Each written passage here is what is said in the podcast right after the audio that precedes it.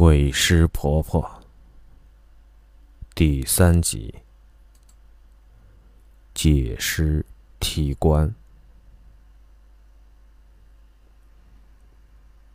我回到家，藏好包，喝了一大口水，就睡觉了。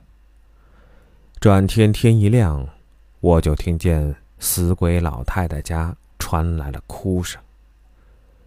我知道，趁太阳还没有出来，就要给棺材上钉子了。我估计现在就在上钉子，于是我起身穿好衣服，洗把脸，就把包背上。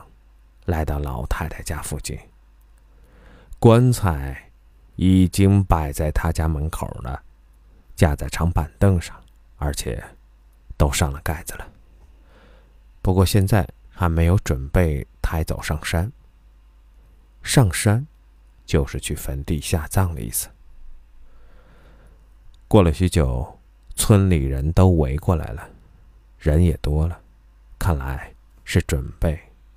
要上山了，我赶紧倒出葫芦里的水，洗了下双眼，然后就看见棺材周围来了四个人，是四大金刚。他们上好了棍子，绕好了绳子，各自就位。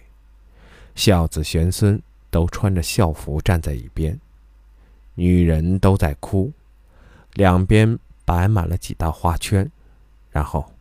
他们一家按照老幼顺序下跪三叩，子孙还蛮多的，不过我也搞不清楚是谁。等拜完了，见一个老头子在棺材前的一个火盆里面撒了也不知道是什么粉末，那火盆扑通一声冒起了很高的浓烟，然后那老头抬头高喊一声。送老太太上山喽！接着，就拿出开路枪，放枪，咚！这一声很响。这里说的枪，不是打仗的枪，是专门给死人开路的枪。枪声一响，黄泉路上的孤魂野鬼。都让路。一根铁棍子，一头装了火药，加上引线，点着引线，就会传来很响的声音，跟打雷似的，都能把小孩吓哭。真佩服那个放枪的老头。那家人都大哭了起来，四大金刚就抬起了棺材，准备走。我赶紧凑到人群前面找老太太的鬼魂，可是没有看到。走了两步，忽然他们停住了。我仔细一瞧，后面的一个金刚忽然变成了两个头。不对，另一个头是老太太的。天哪，吓傻了我！我咽了口唾沫。我看见老太太站在那个人的后面，举起双手抓住金刚的肩膀，使劲儿的往下按，金刚也在使劲儿往上抬。我一直看着老太太的眼睛，终于在那一瞬间，老太太看见了我，但是又没有看了。不过没一小会儿，他又看着我了。我吓死了，我生怕他跑过来掐死我。然后，我就壮着胆子说了一声：“我看见你了。”他显得很惊讶似的，松开了手，一下就不见了。与此同时，金刚往上一抬，棺材却没有掉在地上。我心想：“完了，这可怎么办？”棺材抬了几步了，就在这时，我忽然看见棺材上趴着一个穿红肚兜的小男孩，大概七八岁的样子，光着屁股。怎么没人发现他？哦，我明白了，那他一定是小鬼儿。他从哪儿来的呢？我没想那么多，我知道这是唯一的机会了。我看着他的眼睛，他忽然也注意到我，于是我说了声：“我看见你了。”然后还冲他笑。他吓得蹦起来，在棺材盖上来回跑，搞得抬棺材的金刚没有再向前迈步，然后摇摇晃晃的。他跑了一小会儿，呲溜一下，蹦到前排的一个金刚的脖子上，骑了上去，使劲一坐，接着就蹦到人群里面去了。不过没人看见他。与此同时，由于金刚没有站稳，棺材就“咣当”一声，重重的落在地上。金刚赶紧抬了起来。那个放枪的老头过来，蹲在棺材前面看了看，然后扯开嗓门喊道：“乡亲们，快看老太太儿子孙女多孝顺，寿材一点破损都没有，是上等的木材啊！”喊完，又放了一枪，喊道：“送老太太山路喽！”我心想：这嗓门是怎么练出来的呀？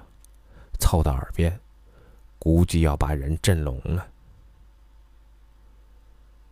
我知道我的任务是完成了，不过既然来了，我还是看看热闹吧。大伙儿都在看呢。送葬队伍完全弄好了，长孙举着引魂幡走在头里，后面是次孙各举花圈，棺材在花圈的后面。那个老头走在棺材旁边，一边放枪开路，一边还撒纸钱。棺材后面就是哭丧的队伍。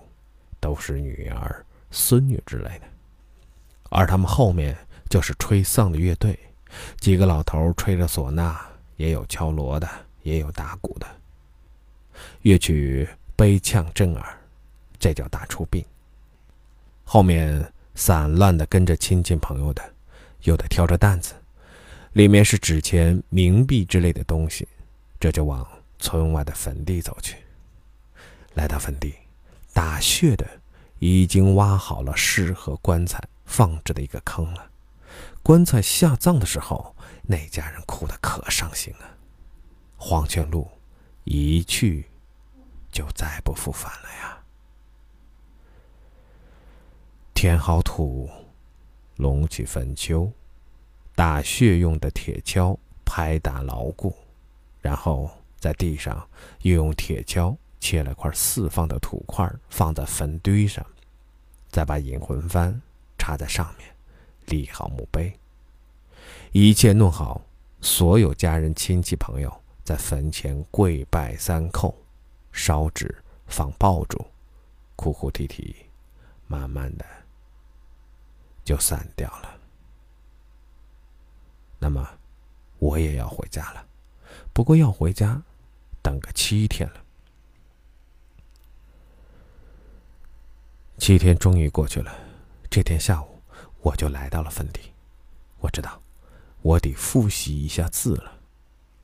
于是顺着每个墓碑好好的念了一遍。当我念完所有的字儿的时候，老太太就出现在我的身后。我看着她笑了笑，说：“我按照你说的都做到了，现在大概就可以挖坟了吧？”她摇摇头。现在还不可以，要到晚上四周没有了声音的时候，才可以挖。我说：“那你要我下午来干嘛呀？是叫我念字吗？”他又摇了摇头。咱们啊，还有事要做呢。他说完，在手背上拽下一个手镯。好像还是银子的，然后递给我说：“你拿好手镯，到小镇上找有打酒的酒房，给我打满满一壶酒回来。我诧异的问：“您要喝酒吗？”他摇摇头说：“不是给帮咱们挖坟的帮手喝的，要不然呀，咱俩一了一小的，挖到天亮估计都难。”我接过手镯，放到口袋里说：“那我打完酒就送过来吗？”他说：“你呀，打好酒就直接回家，把酒藏好了。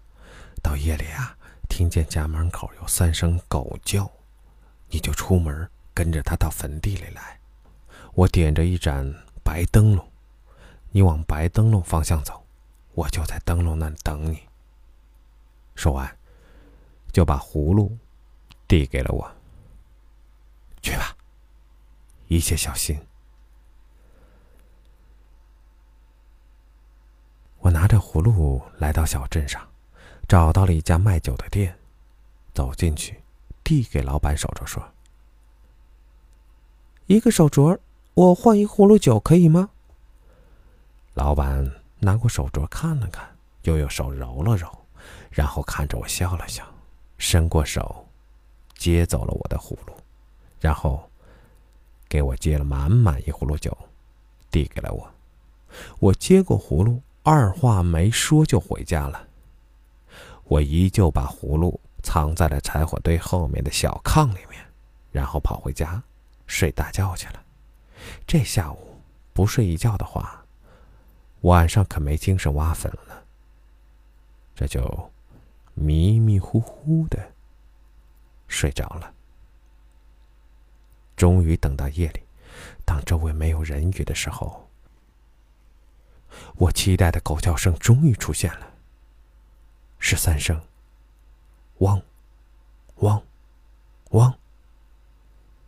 我立刻起来，把酒拿出来，摸着黑，来到门外，四处看。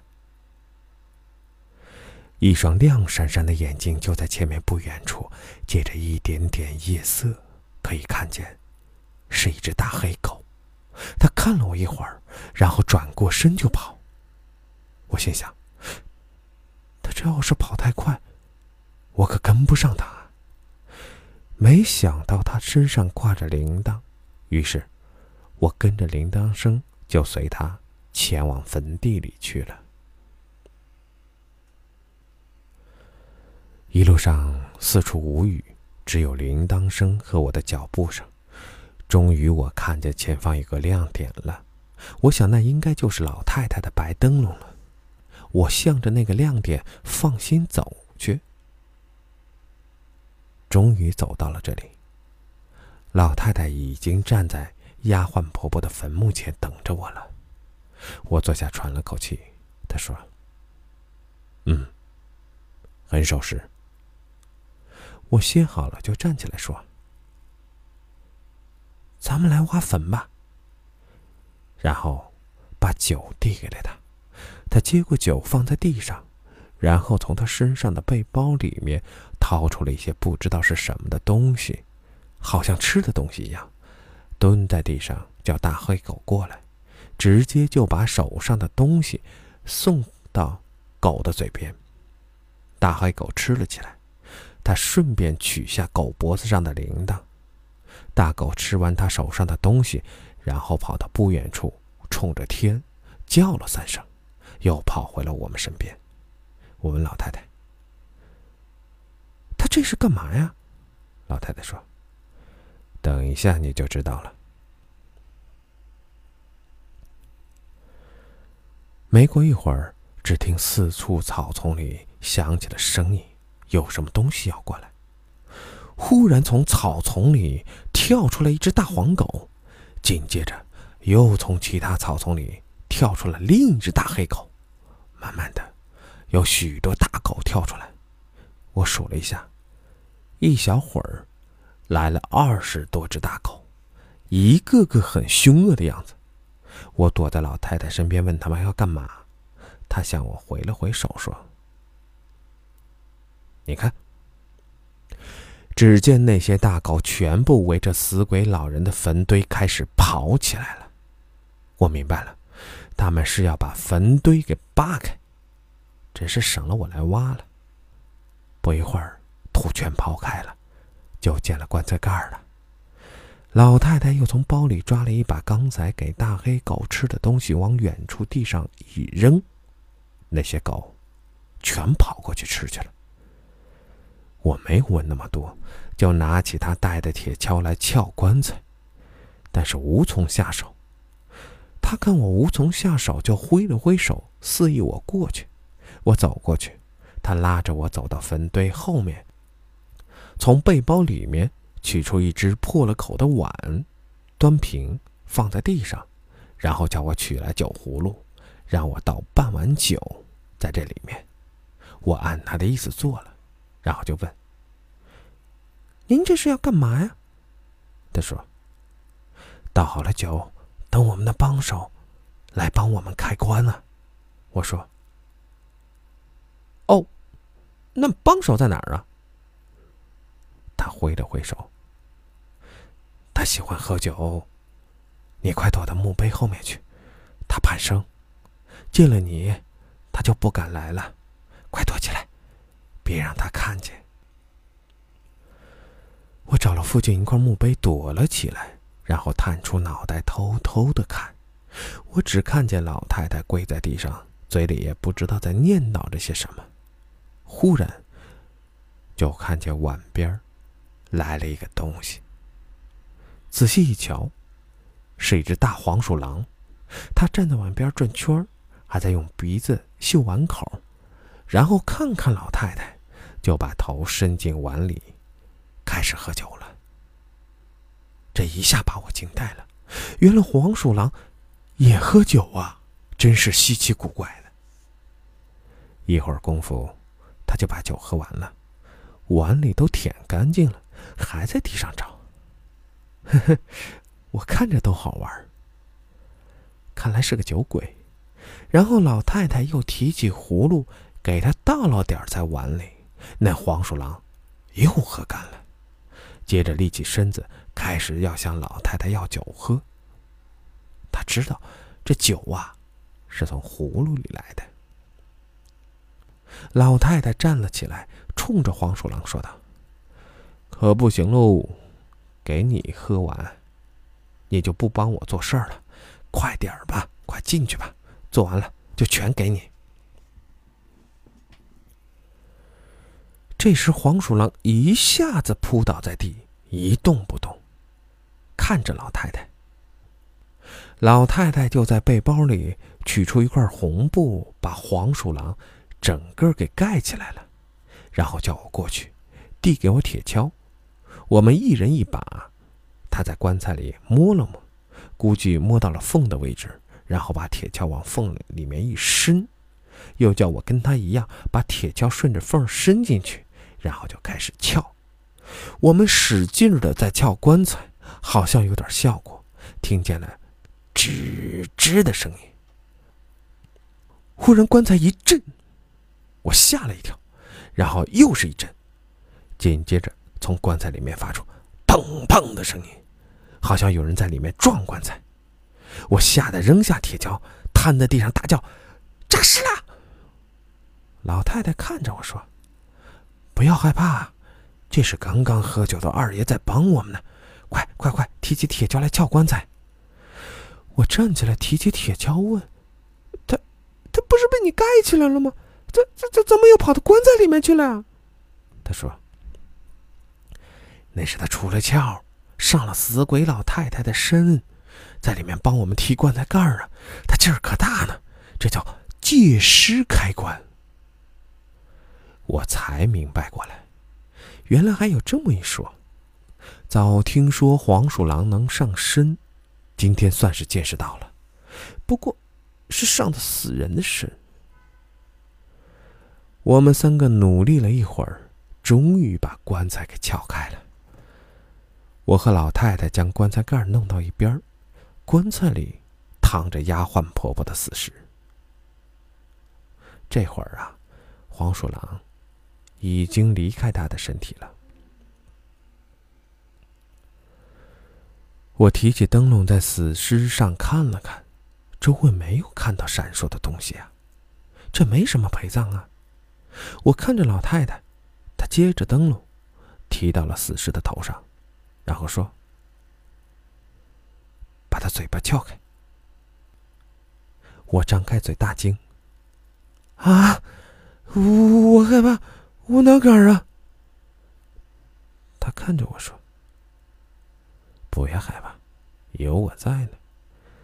你放心，他现在只是一块肉，不会咬你的。”我把手搓了搓，迟疑了一会儿，伸出手就撩开死尸的嘴唇，找准牙齿缝，就开始掰。只听“咔嗒”一声，死尸的嘴巴。给我掰开了，张得很大，看着真吓人。我整个身体都打了一个颤，都不敢看死尸的脸了。老太太说：“你看他嘴里。”我凑上去看死尸的嘴，在灯笼的照射下，里面发出金光闪闪。然后老太太用手就去掏里面的东西。掏出来一看，一块金元宝啊！天哪，黄黄的金元宝！老太太还在自己的手上掂了一下，然后给我看。我摸了摸，真元宝哎！元宝底下还有字儿，我只认识一个“铜”字和“宝”字。老太太说是“铜制通宝”。我问这是什么意思，老太太告诉我，这是古代的元宝，值钱的东西。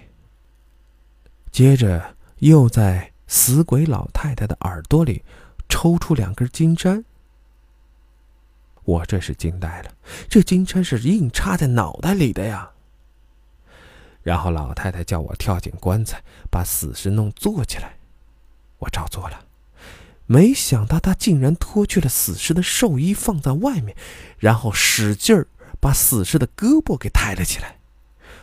忽然有个东西掉了下来，我捡了起来，原来是个手镯，竟然夹在腋窝下面。再举起另一个腋窝，又一个手镯掉了下来。这个时候啊，我看着死尸举着双手，张着嘴。就坐在我面前。如果眼睛再一睁，我可能胆就要破了。不过直到他躺下，也没有看见他睁眼。我问老太太：“好了吗？没有了吧？快埋起来吧。”他摇摇手说：“不，应该还有。”他思索了一小会儿。然后抓起死尸的头发，把头弄起来，拿出了死尸的枕头。枕头是粉红色，上面还绣着莲花。他扯开枕头一看，里面居然还有陪葬品。我凑过去一看，是一个如意，还是玉的，带金子镶边的，太好看了。老太太说：“这个死鬼还蛮精的。”连他儿孙都不知道这枕头里面有一个东西呢。就这样，东西拿到了。老太太说：“准备把坟墓埋回原来的样子，叫我收拾好周围的东西，然后盖好了棺材盖儿。接着走到那群大狗里，找到最初的那只大黑狗，在它头上拍了一下。那条大黑狗像得到了什么命令。”然后跑到坟堆这边，其余的狗也陆续的跑来。他那屁股朝着棺材，把刚刚刨出来的土都给刨回去了。然后他们就跑了。虽然不像刚才那样，不过也差不多了。老太太和我用铁锹修复了一下，把土拍回原来的样子，这样就看不出来被挖过了。一切弄好了。我坐在地上，才松了一口气。老太太走过来，坐在我旁边，告诉我：“好了，任务顺利的完成了。我问：“那明天我就可以跟你学写字了吗？”他看着我。当然啦，不过你也不用再去弄吃的了。以后啊，不用带任何东西过来了。我可以教你读遍这里所有的字儿。我开心的蹦起来。真的吗？他点点头说：“我像是骗小孩的人吗？”太开心了，能够念书写字，我已经足够了。就算再挖一个坟墓也愿意。我开心的跳着，他忽然叫住了我，对我招了招手说：“小小子儿，你过来。”我走过去，坐在他的旁边。他拿出刚才的那个金元宝，递到我的手上，对我说：“小小子，这个元宝啊，就是你的啦。拿去给你家人，就说捡的，让你父母啊换些钱，可以做做小买卖什么的，以后日子呀也好过些。”我接过元宝，赶忙给他鞠躬道谢。他站起来说：“好了，该看看我们的二爷怎么样了。”我走过去看黄鼠狼，揭开红布一看，他已经瘫睡在葫芦旁边了，葫芦嘴儿还在滴着酒呢，看来啊是已经醉倒了。老太太拿起葫芦，然后顺着他的脖子的后面的皮把它揪了起来，抖了抖。黄鼠狼微微睁开眼，然后还伸了伸懒腰，好像意犹未尽似的。老太太把它放在地上说：“该家去了，今天啊，劳烦二爷了。”说完，把它放在地上，黄鼠狼就步履蹒跚的钻到草丛里面去了。老太太收拾好所有的东西。还把死尸身上扒下来的那件寿衣也装进了背包里，接着拿起灯笼递给我说：“打着灯笼回家吧，回到家呀，把灯笼挂在门口的大树上，明天早上它就会消失的。明天下午再来吧。”就这样，我提着灯笼就回家了。我把灯笼挂在了门前的树上。当我挂上去的时候，蜡烛就自动灭了。我的金元宝并没有给家里，因为我希望能够自己留下来，这是我难忘的经历，我当然要保留好了。而且，我没有向家里透露任何事情。